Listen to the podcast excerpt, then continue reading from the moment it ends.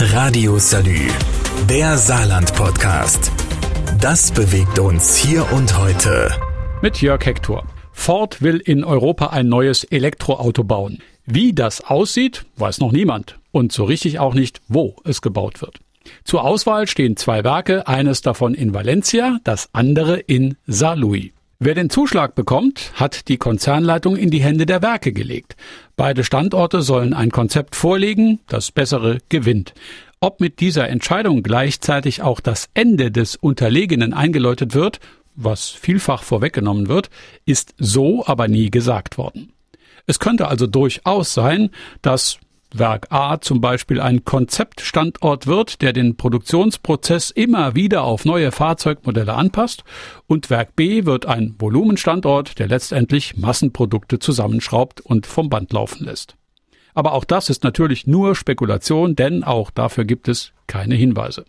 Was wir alle sehen, ist der direkte Vergleich von zwei Produktionsstätten. Das wäre im Grunde keine große Sache, wenn die Konzernspitze in Dearborn, Michigan daraus nicht ein High-Noon-Spektakel machen würde. Denn die Stimmung ist ja im Prinzip schon seit 2018 getrübt, weil man eben nicht weiß, wie es nach dem Jahr 2025 halt eben am Standort hier weitergeht. Und ich bewerte sowas als eine der erniedrigsten und entwürdigsten Aufgaben, die ein Management seiner Belegschaft so stellen kann. Sagt Lars Degrange von der IG Metall. Den gegenseitigen Umgang von Konzernspitze und Belegschaft, den mag man bewerten, wie man will. Am Ende ist es eine Frage des Umbruchs einer Milliardenindustrie. Wie die Mobilität der Zukunft aussehen soll, das hat Ford selber jahrelang nicht wirklich gekümmert die Umsatzzahlen dagegen schon.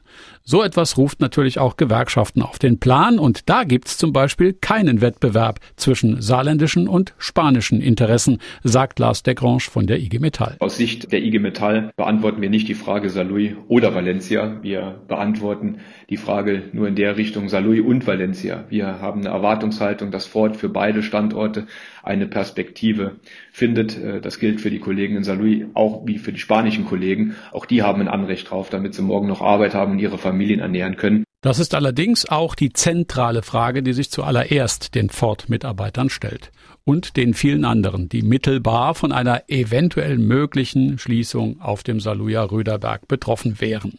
Im nächsten Teil gehe ich gleich der Frage nach, was den Unterschied macht zwischen Valencia und Saarlouis. Radio Salü, der Saarland-Podcast. Das bewegt uns hier und heute. Täglich neu. Mit Jörg Hector. Bei Ford ist Abgabetermin.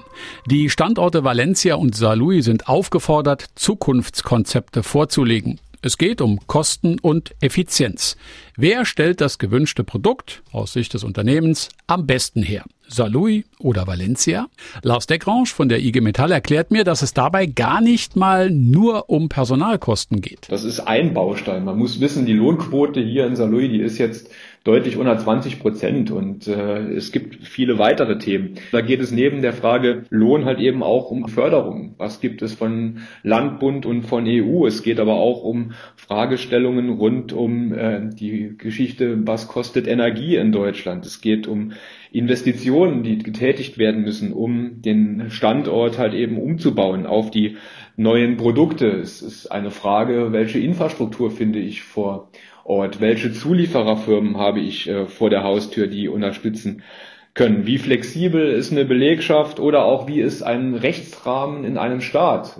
Ich will dabei nochmal erwähnen, dass äh, gerade das Fortwerk enorm von der deutschen Kurzarbeiterregelung halt eben profitiert hat. Die Frage, inwieweit sich das Land an dem Prozess beteiligt, Ford in Saarlouis zu halten, ist auch eine Frage des Geldes. Und da reden wir von Subventionen, also Steuergeldern.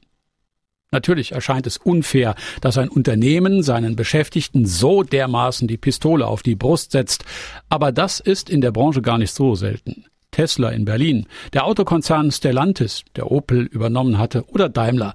Jeder Hersteller spielt seine Trümpfe aus, wenn es darum geht, kostenwirksamer zu produzieren. Das Zukunftskonzept der Standorte wird jetzt in der Chefetage vorgelegt und dort passiert das, was seit 2018 passiert ist. Erstmal nix. Zumindest nicht öffentlich. Die Verkündung des Plans ist dann irgendwann im Juni geplant. Was eine Schließung von Ford für den Kreis Saarlouis bedeutet und wie die Chancen stehen, doch weiterhin Automobilstandort zu bleiben, ist mein Thema nach dieser kurzen Unterbrechung. Radio Salü, der Saarland-Podcast. Das bewegt uns hier und heute. Täglich neu. Mit Jörg Hector. Der Ford-Standort Saarlouis wird jetzt sein Zukunftskonzept in die Chefetage des Konzerns schicken. Der Ford-Standort Valencia tut das Gleiche. Das Gefühl dabei ist so ein bisschen wie bei einer Abiturarbeit, von der man nicht weiß, ob man die Aufgabenstellung richtig verstanden hat. Der Konzern hat verlangt, dass die Standorte in Spanien und Saarlouis über ihre Zukunft entscheiden, ohne genau erkennen zu lassen, was man an der Konzernspitze so plant. Wenn es dabei weniger um die Fahrzeugmodelle gehen würde, als darum, einfach nur Produktionskosten zu drücken, dann wäre das eine sehr perfide Sache wobei das eigentlich niederträchtige und heimtückische an dem Plan in der Aufgabenstellung bestehen würde, den jeweils anderen Standort freiwillig zu unterbieten, Maschine um Maschine, Fachkraft um Fachkraft. Ist das der Plan, dann wird es gar keine Gewinner geben. Der Saluja Landrat Patrick Lauer will sich gar nicht ausmalen, was eine Werksschließung für seinen Landkreis bedeuten würde. 5000 Arbeitsplätze unmittelbar bei Ford, 2000 in der Zulieferindustrie. Und es sind ja nicht irgendwelche Arbeitsplätze, sondern es sind gut bezahlte Arbeitsplätze. Das würde uns bedeuten zurückwerfen als Industrielandkreis.